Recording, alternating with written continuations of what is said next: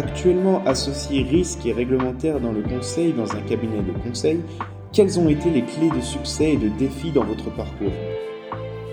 Donc, je suis aujourd'hui euh, associée au sein de OnePoint. Hein. Je m'occupe euh, des offres autour du risque du réglementaire. Dans une, on est organisé par communauté, donc dans la communauté banque euh, et au sein de, de la communauté stratégie opérationnelle aussi. On a deux, types de communautés.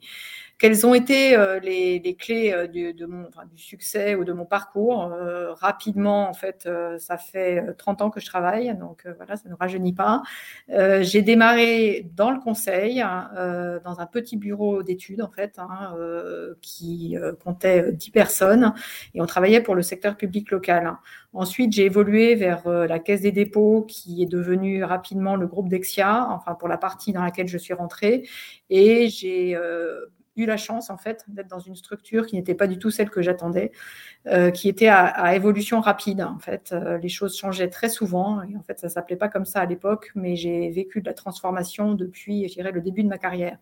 Une transformation pour s'adapter à, la sortie du groupe Caisse des dépôts, et puis euh, une transformation au sein des fonctions que j'ai pu avoir les unes après les autres, euh, j'ai démarré dans le risque et la, gestion euh, du risque crédit. J'ai évolué ensuite vers de la maîtrise d'ouvrage euh, informatique, notamment sur des systèmes d'information à l'époque de la création, enfin, du début d'Internet, là aussi ça ne rajeunit pas, pour participer à la création même de filiales qui faisaient des services en ligne, hein, et là je parle des années 2000.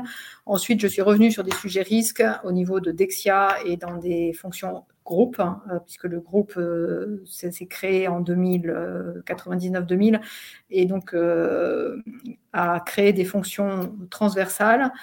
De façon générale, voilà, j'ai pu toujours évoluer dans un groupe en croissance, puis ensuite hein, qui a connu des, difficultés, et j'en parlerai un petit peu plus tard.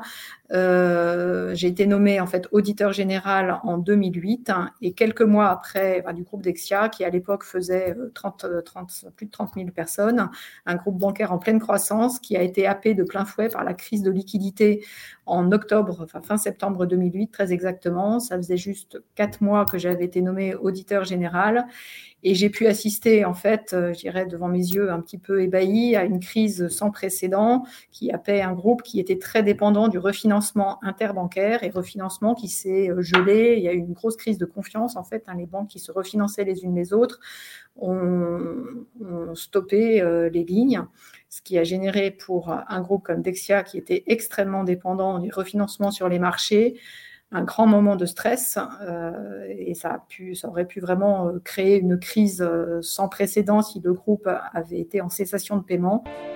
Pouvez-vous nous parler de votre expérience de Chief Operating Officer de Dexia dans sa phase de résolution ordonnée?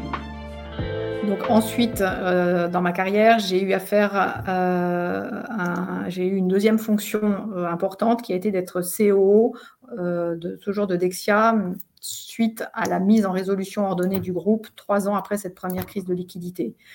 alors là, un job très opérationnel avec un pilotage d'un portefeuille de projets très conséquent, constitué à la fois de projets liés à la désimplication opérationnelle d'un groupe qui a vendu toutes ses franchises commerciales euh, qui a dû répondre à une exigence très forte de la Commission européenne de couper tout lien opérationnel avec toute structure que l'on vendait qui continuait à avoir une activité et euh, donc à gérer euh, le groupe Dexia. Donc ça a été là euh, également une expérience très riche et je dirais que moi ce que j'ai toujours apprécié dans, mon, dans ma vie professionnelle, c'est la nouveauté, c'est de relever des challenges et là pour ce qui concerne mon expérience au sein de Dexia, j'ai été plus que largement servi.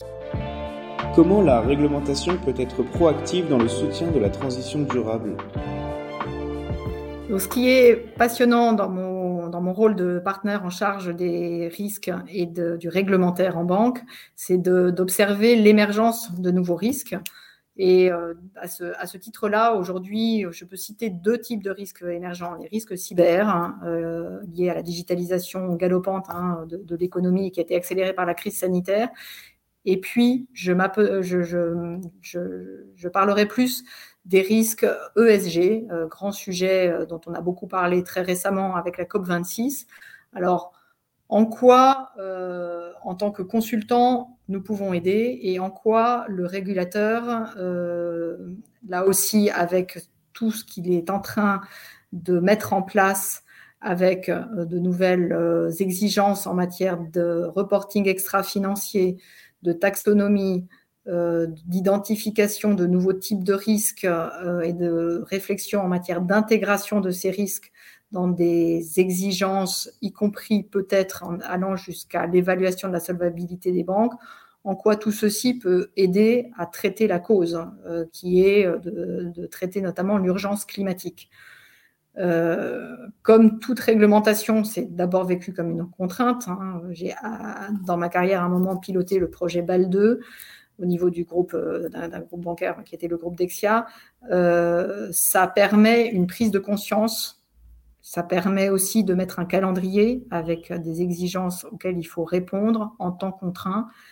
Et du coup, évidemment, ça permet de mobiliser les ressources, euh, les ressources humaines, les ressources aussi budgétaires des établissements financiers pour se mettre en ordre de marche. À cela s'ajoute aujourd'hui le fait que, euh, avec les nouvelles technologies, on peut aller chercher des données dites alternatives et nous développons ce genre d'approche pour permettre aux établissements bancaires de mieux appréhender leurs actions, l'impact de leurs actions. Et, l'action principale d'un banquier, c'est de financer l'économie. Et donc de bien appréhender lorsqu'il finance un projet, est-ce que c'est un projet, par exemple, vert ou brun? Euh, est-ce qu'on traite du sujet de l'inclusion, euh, donc la partie S hein, de l'ESG, comment aussi appréhender euh, l'évaluation de l'action du banquier sur également la gouvernance? On n'en parle pas beaucoup non plus, ça paraît simple comme sujet. En réalité, de, mesurer l'impact de l'activité du banquier en tant que financeur de l'économie sur ces trois dimensions est un énorme challenge sur lequel euh, l'agrégation des expertises, risques, data, technologie permettra d'apporter, j'en suis persuadée, une réponse, ou en tout cas d'aider à apporter une réponse. Et ça, ça fait partie vraiment des choses extrêmement motivantes euh, dans, mon nouveau métier euh, au sein de OnePoint. Quel conseil auriez-vous aimé entendre au début de votre carrière en tant que femme? En tant que femme, je n'ai pas d'autre type de conseil à donner que soyez vous-même, soyez euh, de ce que vous aimez faire et euh, ne vous remettez pas en cause du fait du regard des autres. À part ça, je pense qu'il faut euh, beaucoup évoluer en fonction de ses intuitions et être capable avant tout de saisir les opportunités lorsqu'elles se présentent souvent ce qui euh, constitue le fameux plafond de verre dont on parle pas mal. C'est une sorte de frein que et de blocage que se fixe, de limite que se fixent euh, les femmes et que se fixent elles-mêmes les femmes.